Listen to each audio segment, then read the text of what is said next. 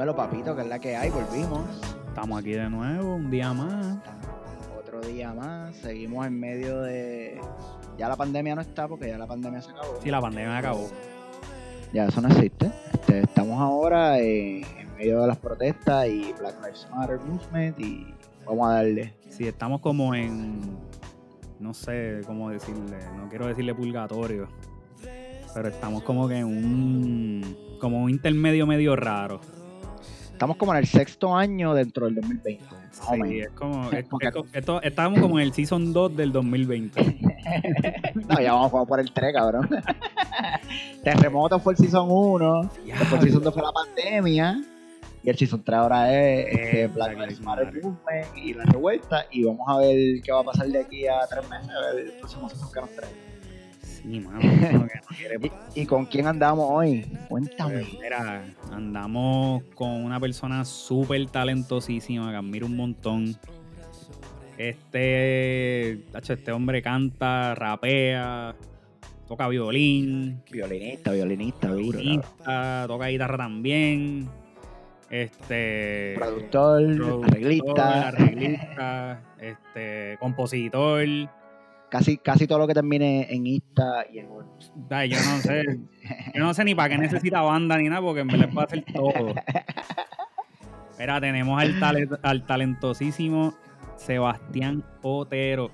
Dímelo, Seba, dímelo. Dímelo, saludos, Corillo. Yeah, ¿Qué es la que hay? ¿Qué es la todo que hay? tranqui, todo tranqui. Escuchando esos pero- coquis en el background, bellos. Tiene esos coquis duros.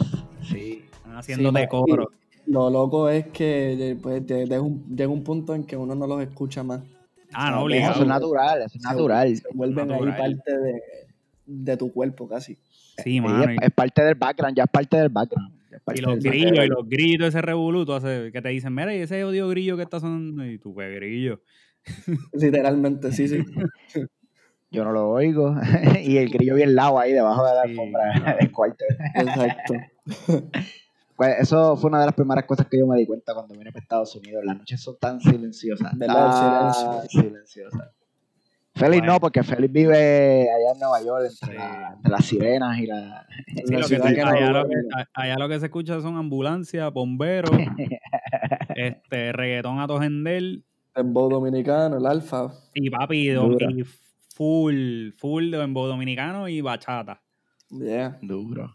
A mi esposa le encanta el embut dominicano, by the way.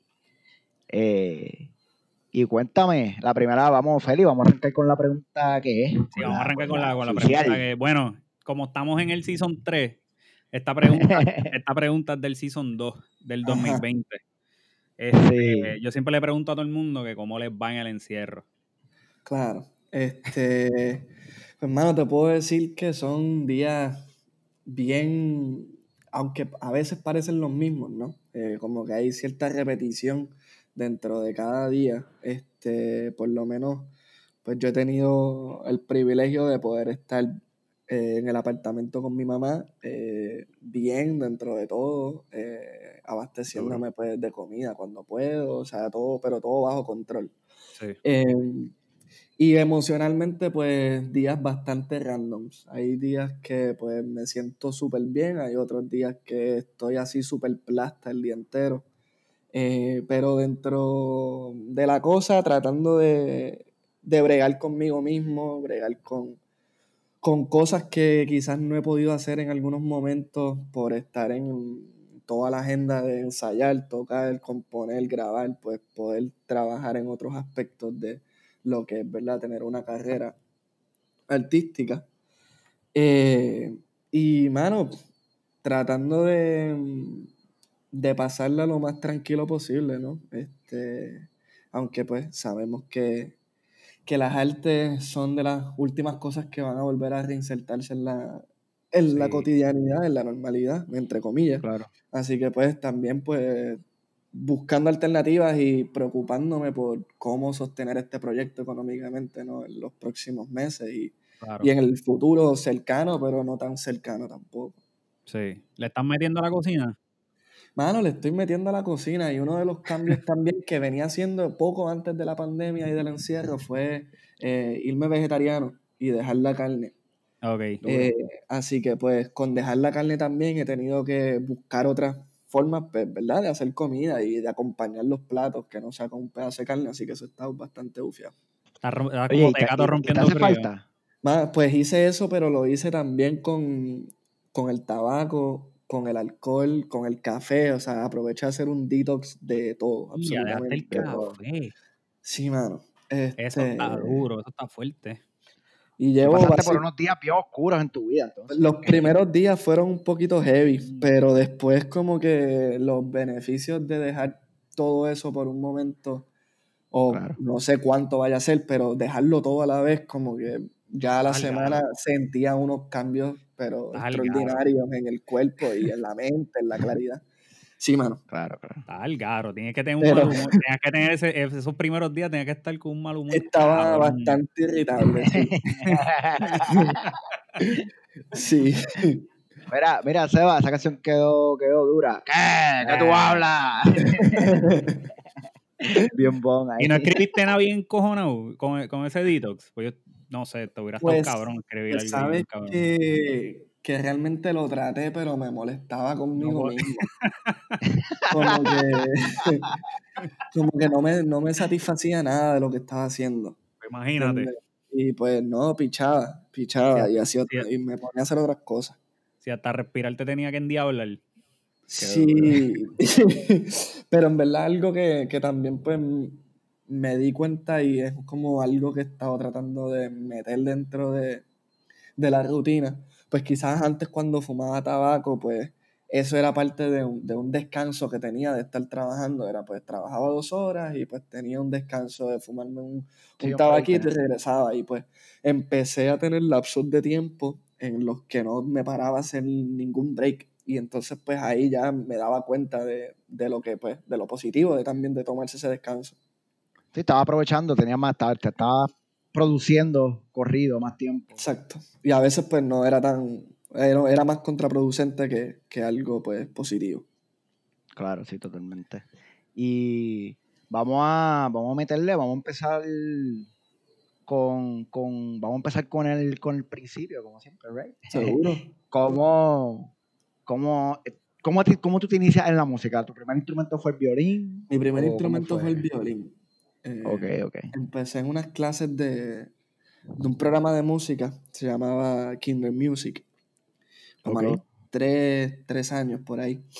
Eh, y eran más o menos ejercicios de movimiento corporal y de baile y de, eh, no, parte eran cantar algunas canciones eh, y pues parte de, del, del programa era que nos, nos enseñaban instrumentos de juguete, eh, la- una guitarra, un, un piano, y pues yo como que escogí el violín, eh, y me interesaba por el violín, y las mis maestras pues le, le dijeron a mis papás, a mi mamá y a mi papá que mira, como que él tiene interés por el violín, yo creo que lo deberían poner en clases, a ver, y por ahí empecé. Eh, empecé Ok. a coger clases en la escuela preparatoria del conservatorio de música a los cuatro años Ok. con el método Suzuki. Ok, ok. Y pues así le estuve metiendo varios años. ¿A los cuatro años dijiste? A los cuatro años empecé, sí. Ya, a los cuatro años. Yo, yo- yo no Sí, sé qué hacía a los eh, cuatro años, pero yo no nada. Ah, los cuatro Literal- años cuando literal- jugaba pelota. A los cuatro años yo jugaba con También, y- también jugaba pelota a los cinco. Hacho, sí, eran las dos. Era pelota, que era lo que hacían pues, básicamente todo niño puertorriqueño. Sí. Juega pelota cuando es bebé. Eh, y bien el violín. Eran esas dos. Wow. Eh, y luego me, pues, me fui unos años a la Escuela Libre de Música de Cagua, eh, pero eso era nada más música, no es como la Libre de, de San Juan, que también es académica. Sí, que te combinan, que te combinan las dos cosas. Y, pero también pues siempre, aunque estaba estudiando violín clásico, ¿verdad? Música clásica, eh, siempre en mi casa, eh, mi papá toca guitarra, eh, aficionado a la guitarra, ¿verdad? Eh, no es que pues, sea profesional, pero todos los días pues usaba la guitarra así como para despejarse y eso. Pues siempre había un juego de cómo ah, utilizar el violín de otra manera que no solamente fuera clásico y como eh, improvisar y, y jugar Cómo con el incorporarlo y que nada, con sí, él. Exactamente. Claro. Eh, y pues también pues tocaba eh, más adelante toqué en la, en la iglesia. O sea que desde pequeño sí tuve como otros escenarios, ¿verdad? En los cuales poner el violín. Más allá de, la música clásica, que después lo que termino haciendo ahora, ¿verdad? Es eh, meterle el violín a, otros géneros e incluirlo como parte de mi propuesta eh, musical. Claro, claro. Mira, y cuando, cuando tú estabas ya, tú sabes, adolescencia, nunca te quitaste, ¿verdad? Tocar el violín un poquito, seguiste dándole duro adolescencia full. Pues sí, no, mano, hay subes y bajas, ¿no? Cualquier niño se quiere quitar de, algo que, tenga que hacer todos los días y que sea una rutina, ¿verdad? Este, de disciplina, eh, tanto pues porque eh, se le imponían los, los papás, ¿no? O sea, mi mamá era la más que estaba encima para que practicara. Igual me disfrutaba luego cuando tocaba en los conciertos y eso, o sea, si hubiera sido un ejercicio demasiado tortuoso, no hubiera seguido en la música. Sí, ahora, viene, mi, ahora viene mi pregunta. Ajá. ¿Le tocaste violín a alguna jevita? Claro. para conectar, para conectar. seguro. Había, yo, participé de estos campamentos cristianos eh, que se llamaban Morton eh, en Barranquita, que reunían a toda la iglesia de discípulos de Cristo. Y había un día que era una serenata. Eh, entonces, pues, todos los nenes del campamento íbamos afuera de los complejos donde se, quedaban las muchachas eh, a cantar canciones de Sin Bandera. Y ese era para el tiempo que también estaba pegado la de 7, de yo, de yo tengo, tu love. Eh, pues, todas estas canciones así, y pues yo obviamente me llevaba el violín y yo decía, ahora me toca a mí tocar, como que yo toco ahora y después cantamos todo el mundo. Eh, chequense, esto que yo sé hacer. Claro, claro. porque yo me, imagino, yo me imagino que allí tú eras el único que tocaba violín, porque seguro que tocaba guitarra, bajo, batería. El único. Y si hubiera alguien que tocara violín, pues yo era el único que me atrevía a tocarlo. Duro. Sí, eso, eso sí, como que sabía de la peculiaridad del instrumento, así como desde pequeño, y sabía que era algo interesante y atractivo. Sí, que lo conocías bien y tenías la confianza de pararte frente a la gente y meterle, porque hay gente que toca instrumentos, pero tú le das una guitarra frente a un corillo y se asustan. Más era como por ser presentado y también, pues, como que esa cuestión de, del performance, ¿no? Yo creo que yo siempre desde pequeñito me gustaba jugar a eso, jugar a ser artista. Hay, hay un video que me hizo mi papá de yo cantando tal vez de Ricky Martin. Yo tenía como siete años. Y pues hicimos un video musical de esa canción y pues yo la cantaba frente a la cámara. Eh, por ejemplo, un cumpleaños mío, como a los seis años por ahí, con dos panas más, este, estábamos cantando las canciones de, de Vico sí, y pues era un show, básicamente era un show para todos mis panas, para los papás de mis panas. Yo estaba dando un show en las escaleras de frente a mi casa y eso era parte del cumpleaños. Oye, que está cool y que está cool que siempre tuviste el apoyo de tus papás y que siempre. eso, ha sido fundamental. Eso ha sido fundamental. Eh, han estado conmigo dando la milla extra de la milla extra, de verdad. Eh, van a todos mis conciertos, me ayudan en los conciertos, en la preparación de cosas de producción. Eh, de verdad que eso es algo que. que lo más importante, que tengas un cruz real. Sí, es, significa, significa muchísimo. Claro, claro. Y creciendo en el ambiente, pues, de, obviamente tocas violín, so, tienes que tener un background de música clásica. No sé si siempre te gustó la música clásica o fue algo que, pues, no tuviste más opción. Pues me, me por tocar violín. Exacto, pues las dos, fíjate. Em, empecé por la música clásica, pues, porque era la vía para estudiar ese instrumento. Eh, pero después de un tiempo quise explorar otros géneros y y como que, aunque pues todavía escucho música clásica y está presente y en la universidad pues tuve que coger unas clases de teoría y era pues todo basado en música clásica, pero em, mm, prefiero tocar otros géneros musicales. Ok, ok, duro. Y, y cuando, viniendo con ese background de música clásica, ¿qué, ¿cómo, qué, qué otra música te escuchabas? ¿Escuchabas rock? ¿Escuchabas rap? reggaetón? Pues de pequeño, mano, yo, mis papás me compraron los CDs de Vicosí de Tego desde pequeño. O sea, yo tengo la Bayarla y me sabía las canciones a los seis años. Completas, completas, completas, completas. O sea, espérate, espérate, espérate, espérate, espérate, espérate, espérate, espérate. Sí, yo tenía seis años cuando salí la. Ya, No, no vamos a hablar de eso, Félix. Eso Que era. va a entrar en una mala aquí. ya, sí, eso era, está Va a bien.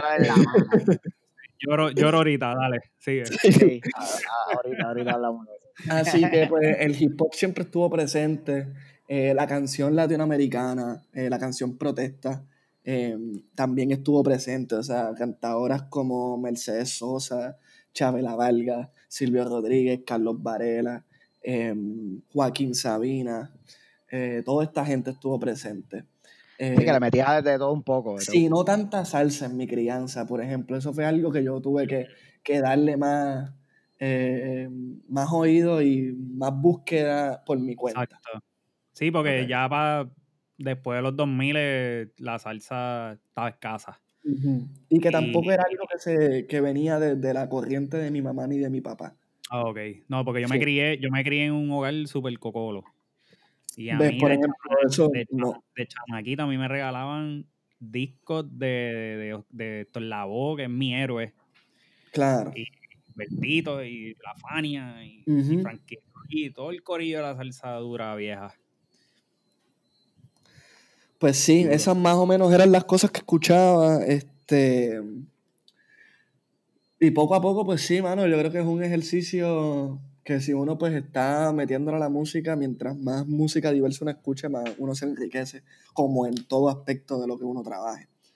Eh, Se va. ¿Y cuándo, cuándo fue que tú descubriste que tenías el talento de escribir una canción?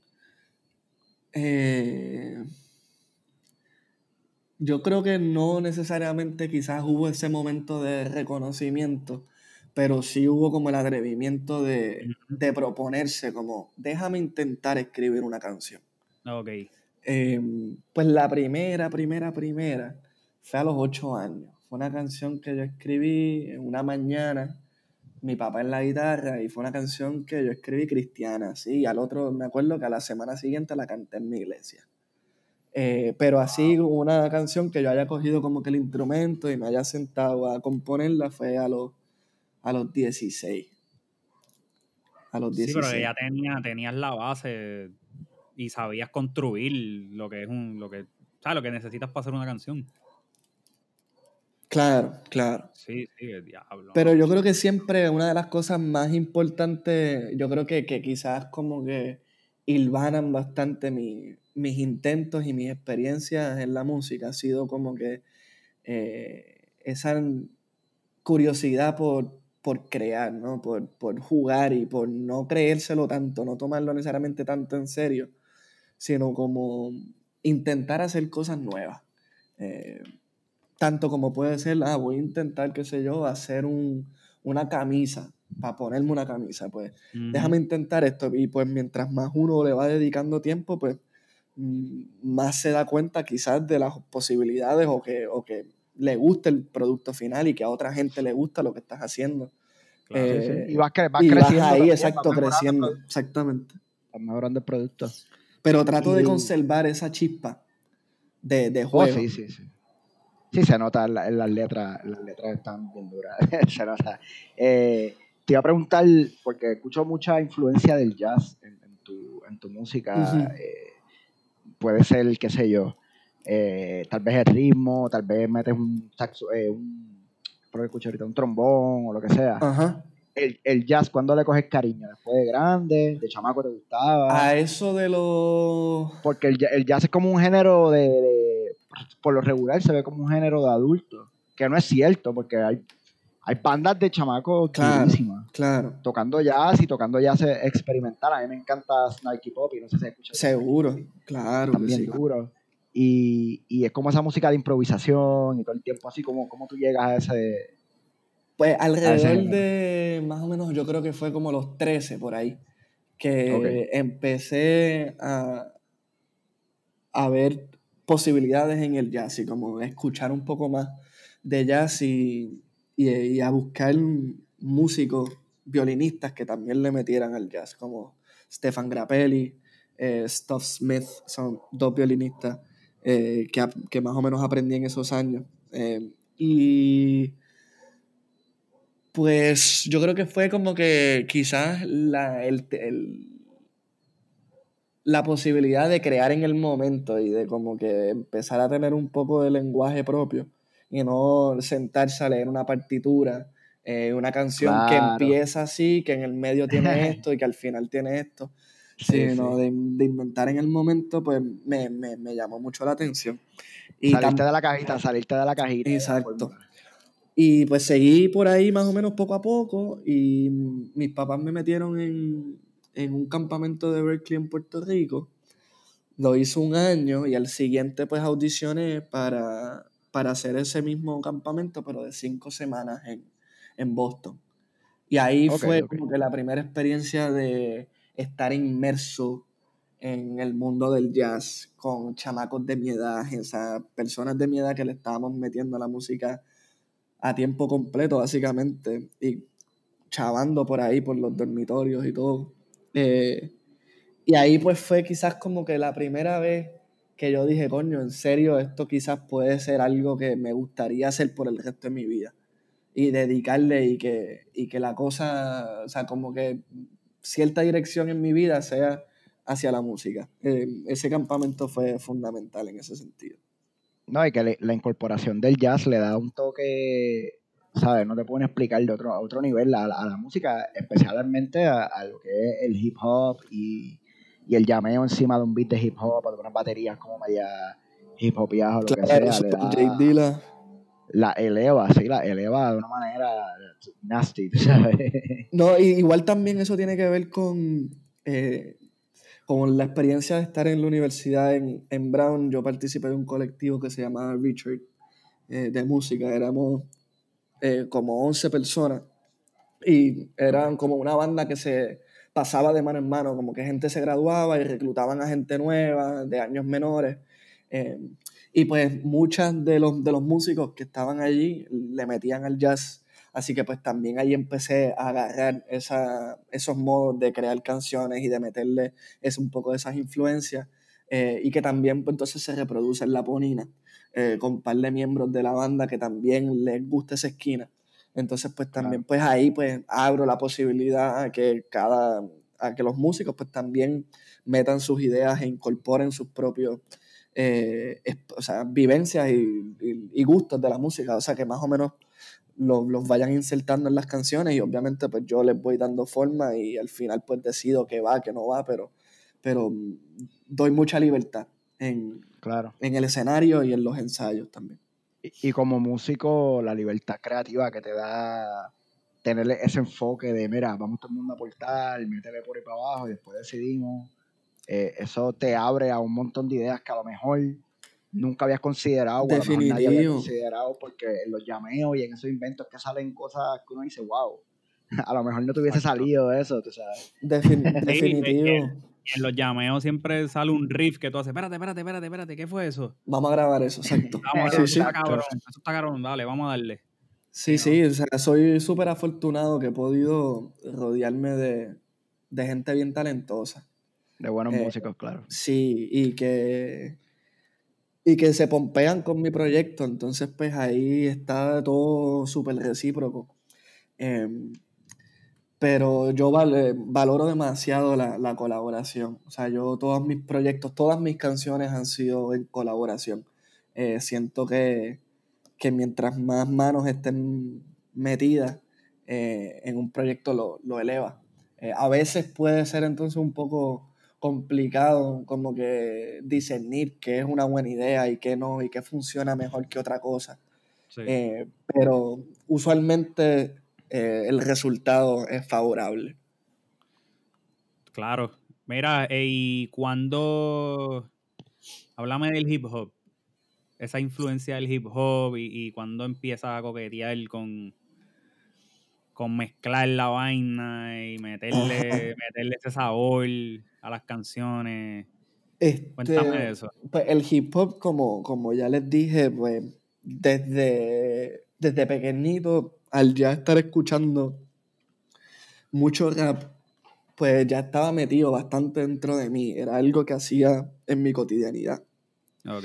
Pero primero le metí al baile. Primero un poco le metí más al breakdancing. para la Oh, O sea, época que de la salió escuela la de- del película- hip hop. Para, hop, de la cultura. Tú vienes de la cultura del hip hop. mano, me, me tripeaba, me tripeaba, de verdad. Para la época de You Got Surf, de, la- de esa película. Oh, sí, sí, las competencias de baile. Ajá, pues yo estaba juqueado con eso. Eh, y hacía piruetas y le metía al baile. eh, y me gustaba así como que improvisar con un par de panas. eh, y- pero para ya ponerme a escribir algo eh, fue como en mi cuarto año de high school. Que tenía varias amistades mayores que yo eh, que le estaban metiendo a, a rapear y a, y a soltar sus canciones por SoundCloud. Eh, y pues de nuevo fue esa cuestión de, mano, pues si, si ellos están haciendo eso, eh, y ya como que yo intenté describir de estas varias canciones como que con la guitarra y más tipo cantautor, pues déjame explorar escribir eh, una canción en, eh, de rap, ¿verdad? Eh, y fue también así, algo como que sin proponérmelo tanto. Fue, déjame, vamos a ver qué sale. Y me encantó, me encantó, me encantó el ritmo de que, que uno pues logra eh, cuando uno rapea, a diferencia de cuando uno canta. Eh, Sí, sí. Me gusta la posibilidad de que a veces, o sea, que hay más espacio para decir algo. Claro. Mm, y pues por ahí fue que dije, coño, pues yo creo que voy a meterle ahora a rapear. Y pues tuve una época que fue eh, más o menos exacto, cuarto año, primero y segundo, donde estuve mm, rapeando bastante. Eh, y sentía que, que extrañaba esa otra parte de cantar. Eh, y tuve como que una mini pequeña crisis existencial de decir o canto o rapeo o rapeo o canto, cómo puedo cantar y rapear a la vez. Eh, y entonces pues ahí es que temas como, como Los gatos en la calle, Hazme girar, que empiezan a surgir, como ese intento de como que combinar el canto con el rap. Y a veces pues proponerme voy a hacer una canción que sea cantada nada más, otra que sea rapeada o, o viceversa. Ok, ok. Uva, ¿Y cómo, cómo te empieza, cómo te grabas por primera vez? ¿Tú mismo en tu casa? ¿Tienes la oportunidad de un estudio, un pana? No, nada, nada que ver. no. Tú mismo, Ah. a fuego.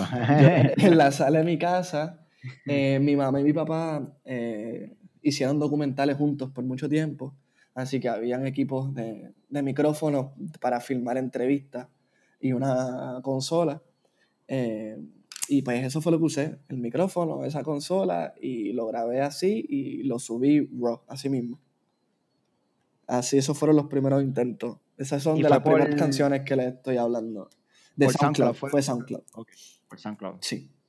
¿Cómo tú ves, cómo tú ves SoundCloud como, porque SoundCloud en algún momento fue como la gran plataforma para conocer artistas nuevos? Claro, lo ¿Tú crees fue. que todavía lo tiene, fue- tiene ese peso? Porque yo descubro mucha gente por ahí Pues que le fíjate, meten. ya yo no. Gente que le mete. Honestamente, yo no me meto casi nunca a SoundCloud ya.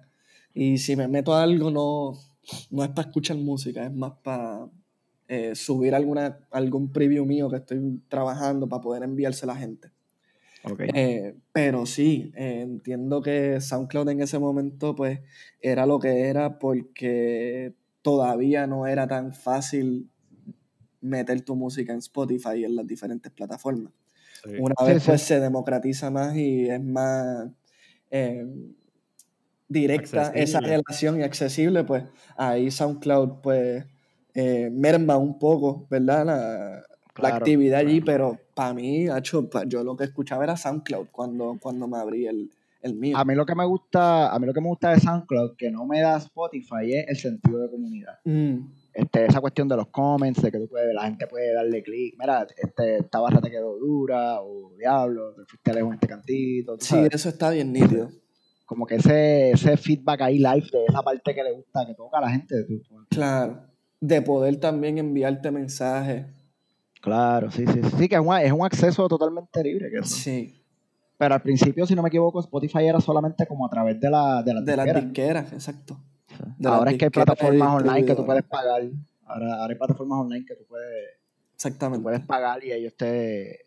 Sí, sí, que gente como tú y como yo podemos subir la música y está en la misma plataforma que, que la de Rosalía y lo, lo que sea.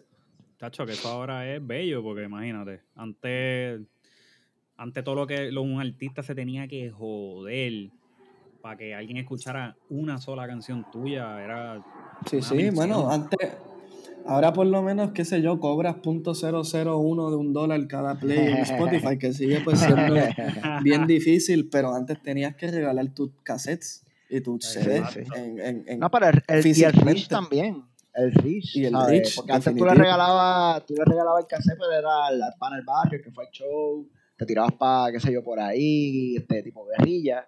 Pero ahora una persona de cualquier parte del mundo prácticamente puede escuchar tu música y, puede identificarse con lo tuyo y Fíjate, ahora que dices eso, eso era algo que me la explotaba de SoundCloud.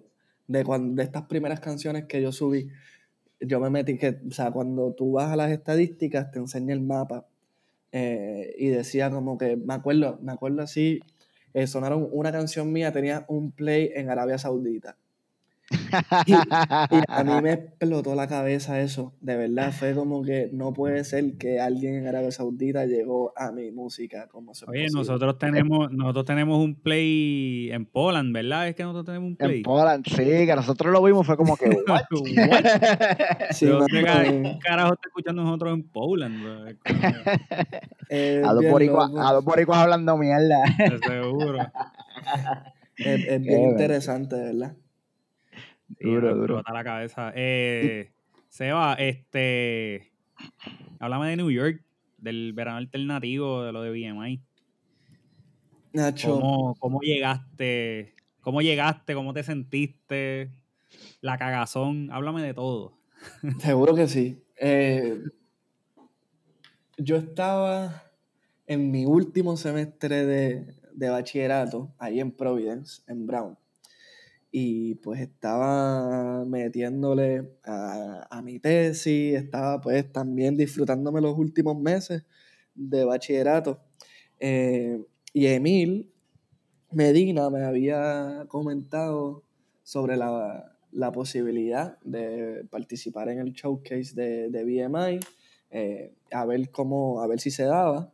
Eh, y pues poco a poco se iba cerrando un poco la fecha de- del showcase hasta que se confirmó mi participación. Eh, Wow, se nice. confirma esa participación eh, y pues ahora estaba el proceso de recaudar dinero para poder llevar a los músicos para tocar. Eh, Claro. Porque pues el BMI pues te da el espacio para exponerte, pero uno tiene que incurrir en los gastos para llevar la, a la banda y al equipo de trabajo. Así que pues Bienvenido, yo... bienvenido al mundo de la música. Sí, sí, totalmente, totalmente. Eh, y yo no estaba en Puerto Rico, así que no podía hacer shows para recaudar fondos. Sí.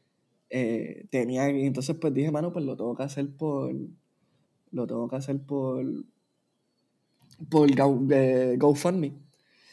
Y abrí la campaña y gracias a la solidaridad increíble de la comunidad de mi universidad, eh, amigos de mi, de mi familia, eh, y se movió y pude recaudar el dinero este, y llevar a, a todo el combo. Fuimos seis personas desde aquí. Exacto. Ok. Exacto, Eh, sí. Ese fue el crew, ese fue el crew. Ese fue el crew. Y fue, eran todos músicos. Sí, y entonces el trompetista eh, era un pana mío de, de Puerto Rico, pero que está viviendo en, en Estados Unidos. Y el guitarrista igual, un pana de la universidad. Pero sí, lo, lo pudimos hacer. ¿Y qué te puedo decir? Pues es un sueño tocar en, en Nueva York, adelante. O sea, como pues es una ciudad en la que cualquier artista se quiere probar. En algún punto, ¿no?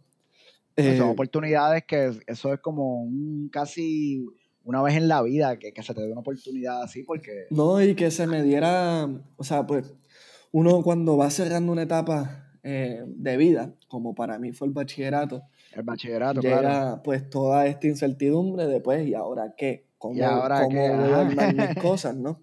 Y pues que tan rápido, luego de mes y medio ya de graduarme, ya estaba logrando hacer cosas que me había propuesto, ¿no? O sea, como que yo quiero dedicarle full a la música y quiero que ese sea mi camino principal, pues poder lograr algo como lo de BMI para mí era de una satisfacción increíble.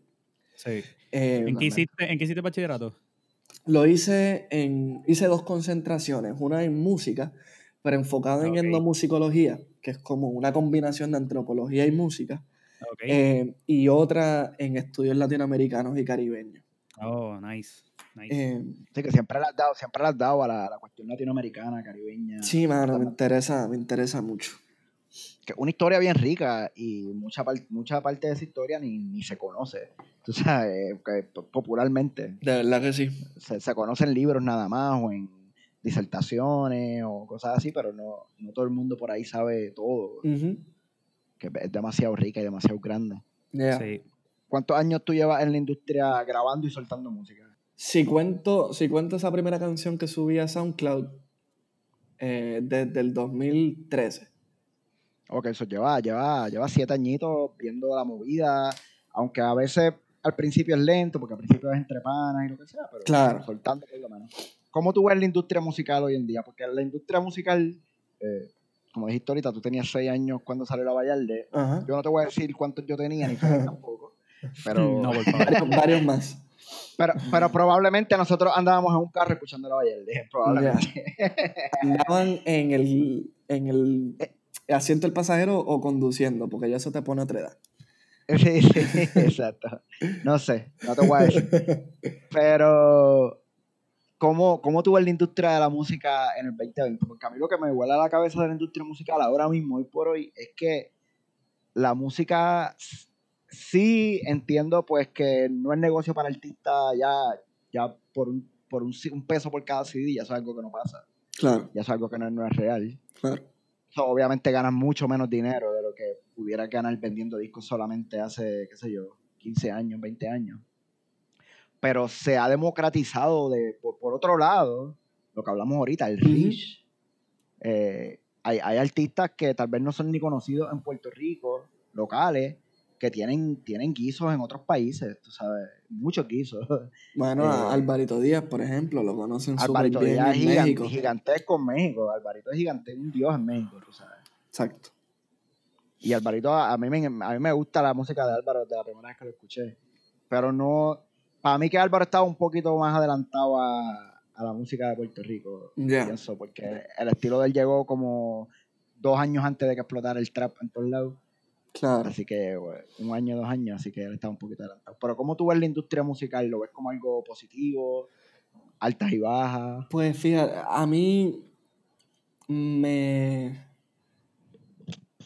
No, no, no me sabe tan bien eh, la, con la rapidez y la inmediatez de lo que es con, de, cómo consumimos música. Claro, todo, eh, es single, todo una canción y la semana que viene tienes que tirar otra para mantener Sí, porque se pone vieja rápido. Sí, sí, Exacto. Eh, y eso de verdad, pues no, no me gusta. No, honestamente. Y no, no es que no me guste porque no me tripeen las canciones, pero no me gusta porque es muy, es muy invasivo en el sentido de que no, no, tienes tiempo para acostumbrarte a algo, sino que ya te están volviendo, te, te imponen otra cosa. Claro. Sí, ya, ya. Eh, así que en ese sentido, pues yo por lo menos trato un poco de, alejarme de eso, en el sentido de que, pues sí, lo que he tirado son sencillos hasta el momento, pero los trato de espaciar bastante más. Eh, porque no me gusta tener esa presión en, en, mi espalda de tener que estar soltando algo nuevo consistentemente. Sí, todo el tiempo. y, que no, y que en verdad no, no es justo que tú te, te, metas a un estudio, qué sé yo, un mes, dos meses. Claro, que sueltes par de billetes en todo el proceso. claro, para hacer un tema, mano, y que, y que la industria te diga que el tema te va a durar dos semanas. Sí, sí, que, que lo hayas sacado hace una semana y que te digan, Moni, que tienes para lanzar nuevo. Es como que, pero... A mí es una falta de respeto. O sea, que en ese sentido sí, este lo, no, no, me, no me agrada tanto. Eh, o me agrada poco. Eh, sí. A la misma vez, pues... sí me gusta la idea de que, y que todavía esté consistente esto de pues, que uno saca un álbum para hacer un tour de un álbum. Eso, eso me pompea y es algo que, yo creo que pues se ha mantenido bastante en la industria. Eh, sí, eso, eso, eso se ha mantenido. De, hace varias décadas, exacto. Es como que sueltas un proyecto completo, bueno, lleva, montate en avión. Se va. ¿Y dónde, dónde tú, dónde tú pones, dónde tú te encajonas? ¿En qué, sabes? ¿Cómo así? experimental, alternativo. Uf, tú sabes que eso yo he tenido bastante problemas redactando mi, biografía eh, para las plataformas y, pues para mi precio. Es que tienes de todo. es que tienes de todo. Exacto. Y no, siento que a veces como que he pensado, ok, enumero todos los géneros que están metidos dentro de mi música, pero eso a la vez pues no tampoco es representativo, porque no es que yo necesariamente mezclo todo eso, a veces es que una canción es tal cosa y la próxima es otra cosa. Eh, así que yo creo que si tuviera como que más o menos darle un poco de forma al asunto, eh, diría que está bastante dirigido hacia el RB Neo Soul. Eh, pero que también tiene elementos caribeños y, latinoamericanos. Y que por lo menos en términos de contenido sí ahí me, posiciono bastante en, un marco caribeño. Ok, perfecto, sí, el marco. Y, la realidad es que la música caribeña y la música latinoamericana es lo que está ahora mismo dando de que hablar y dando la vuelta del mundo full. Claro, full ya, ya el crossover es al revés. El crossover ya no es, ya no es de aquí para allá. Ahora los americanos y los de otros países quieren grabar con la gente de aquí. Sí, mano. El crossover cambió. Mira, Seba, ¿y cómo llega Sebastián Otero a Trending Tropics? Loco, eh, eso fue todavía así como que alguien me lo pregunta y me saca una sonrisa en la cara rápido. Eh, con, esas bestias tiene que ser un paraíso. No, es tremenda escuela, de verdad que yo estoy allí como, como esponja absorbiendo todo lo que puedo, aprendiendo mucho y disfrutando también a la vez. Eh, eso pasó pues porque Bebo Dumont eh, no podía hacer unos, unos shows de trending y me recomendó para que lo sustituyera. Eh, eh, para unos guisos en Estados Unidos en septiembre. Eh, y entonces, pues, a mí me llamaron como en julio, exacto, finales, principios de agosto más o menos, para eso. al final eso, esos guisos no, no se dieron, pero Eduardo, Eduardo Cabra entonces me, me dijo que me quería mantener en la banda como quiera, aunque eso no se haya dado y aunque tuviera o no que sustituir a alguien que quería mantenerme como parte del, roster. Wow, duro. Así que pues en, esa, de ahí pues pude hacer un show en la respuesta, eh, que ese fue el debut mío con Trending Tropics. Y luego fui para Punta Cana con, con, el corillo completo ahí, ahí también estaba Vicente García y estaba Bebo. Eh, y también estuvo Richard Yach de invitado, estuvo Acento de invitado, o sea que ahí estaba como que todo, todos los cartuchos los soltamos ahí.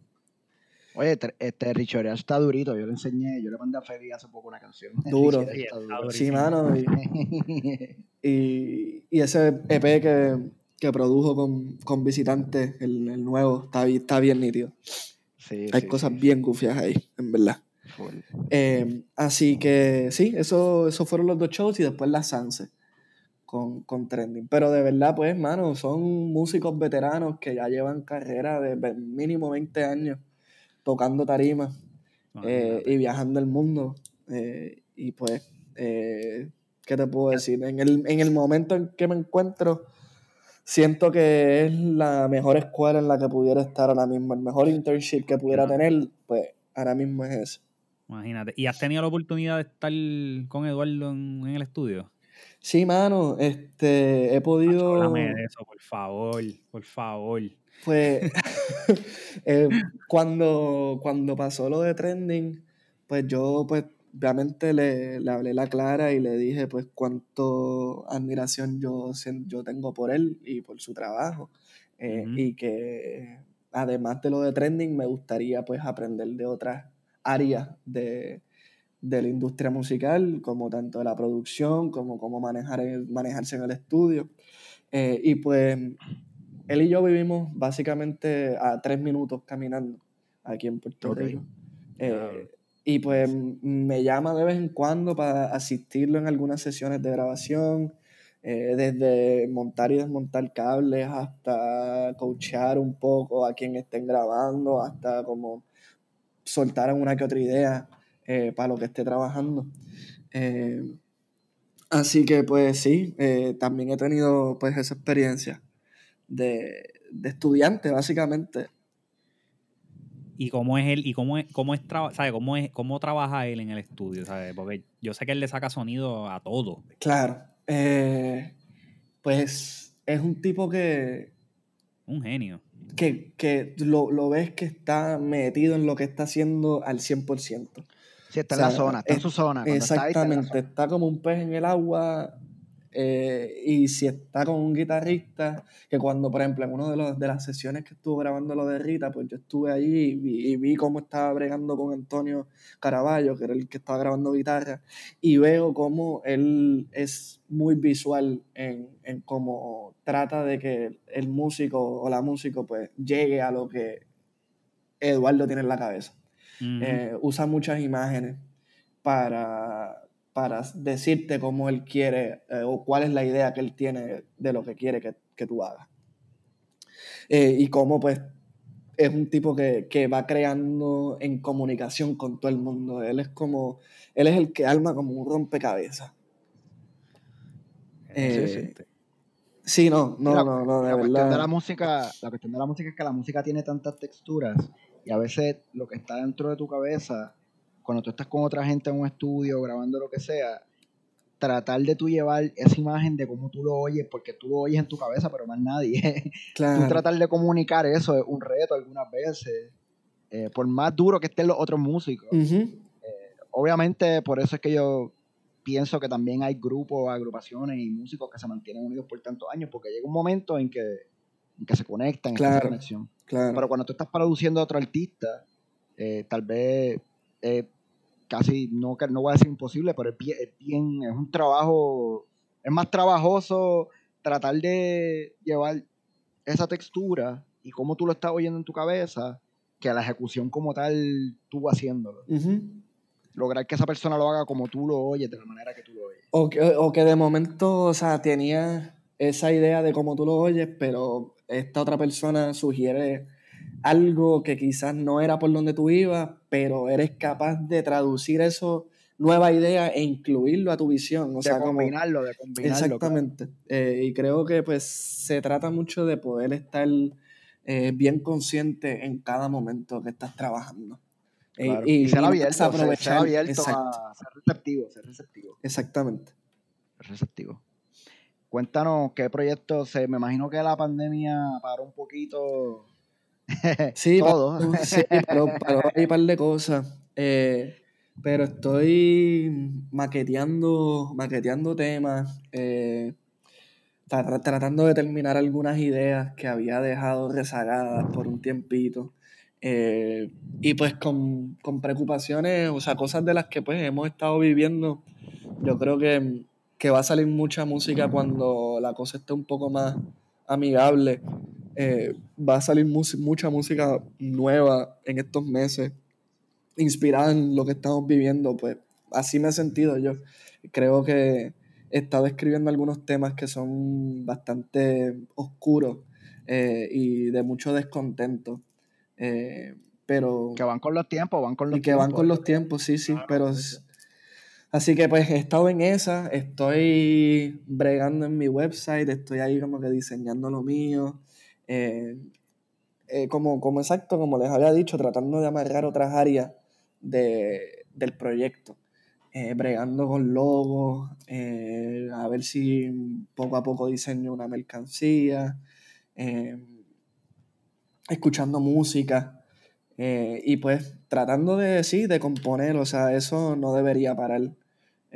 Y si para es para pues hacer otras cosas y coger un descanso, pero, pero estoy tratando de, de tener bastante material para, para luego cuando pues ya pueda reunirme con, con mis miembros de la banda, pues poder grabar cosas bien y, y sacar música. Claro. Mira, y el vi, me, eh, tuve pendiente cuando en el primer season del 2020.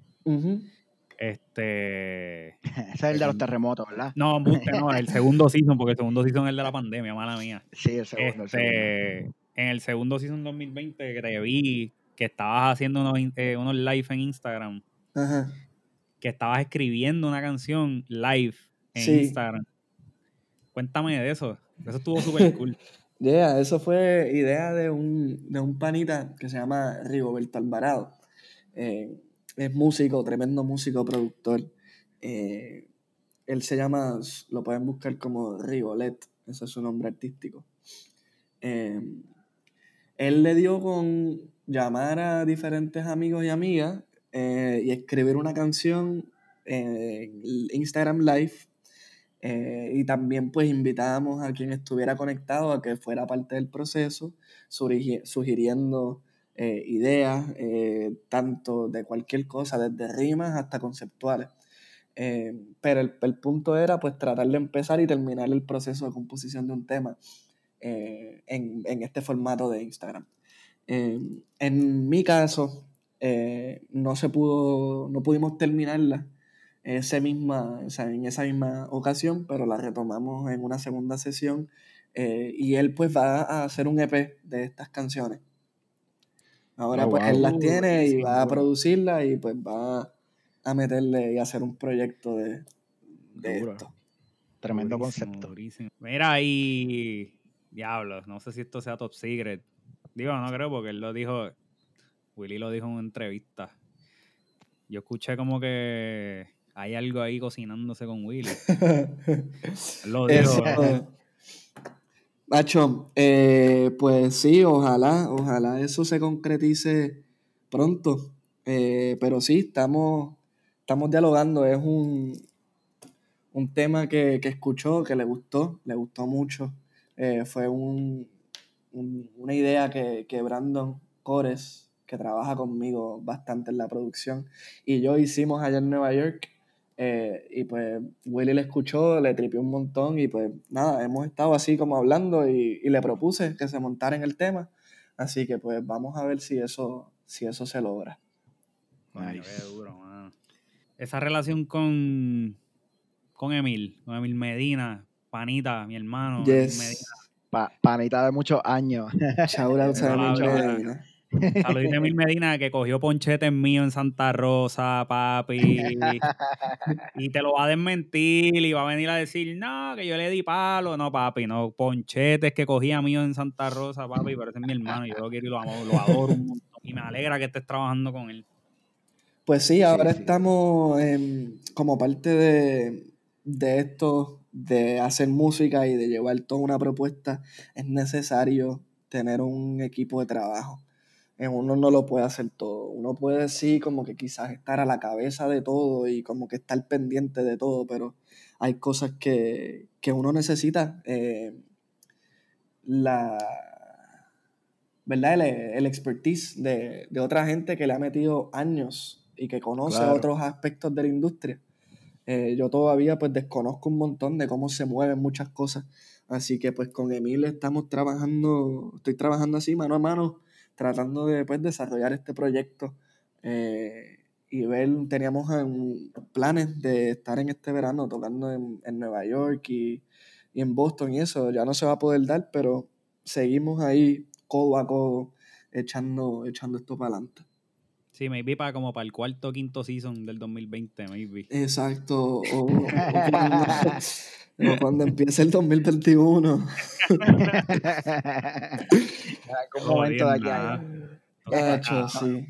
Está cabrón. Nos salimos de una y caemos en otra. No. Está cabrón. Bueno, creo que, creo que lo que estamos ahora estamos, estamos bien, era necesario. Una pena que haya tenido que pasar, pues, lo que pasó con George Floyd para llegar aquí, pero pero esto estaba cuajándose hace, Hace mucho, o sea, desde, muchas décadas. Desde siempre.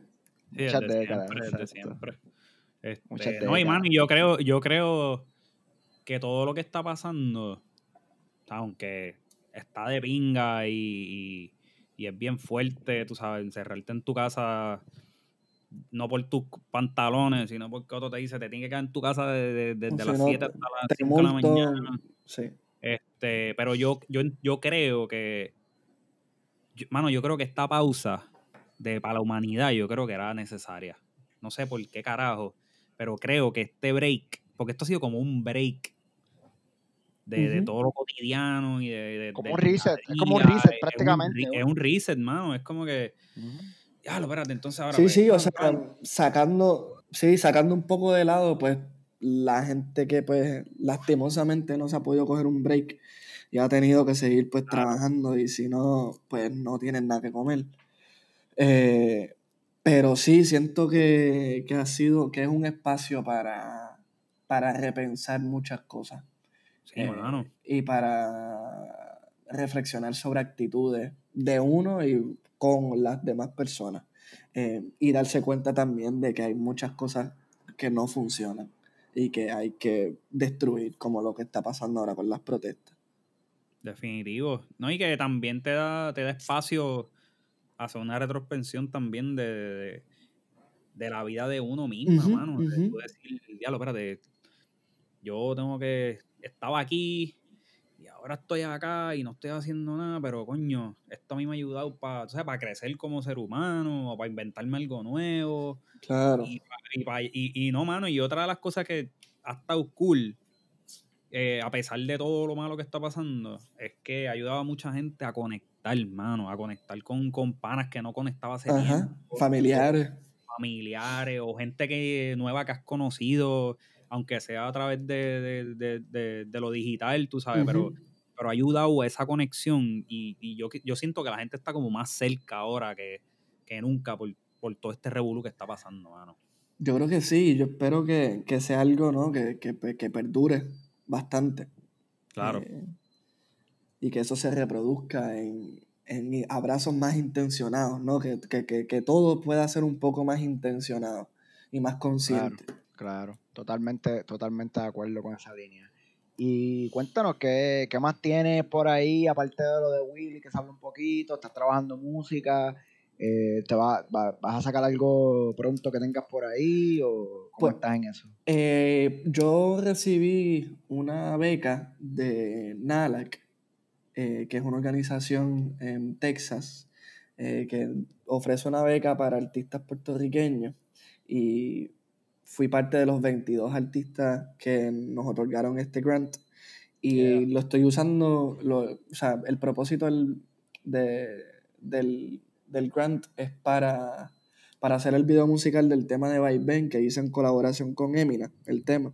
Sí, está bien Eh, duro, by the way. Gracias, gracias. Y pues lo iba a tirar, obviamente, pues outdoors, tenía pues ya toda la idea, pero con todo esto he tenido que pues cambiar ese proyecto, hacerlo en animación completa. Así que eso es algo que, que estoy trabajando ahora mismo y que espero que salga eh, pronto, en los próximos meses, ya poder sacar ese video eh, junto con, con el website y otras cosas. Duro, duro, duro. Pero por el, por el momento no hay una canción a la vista.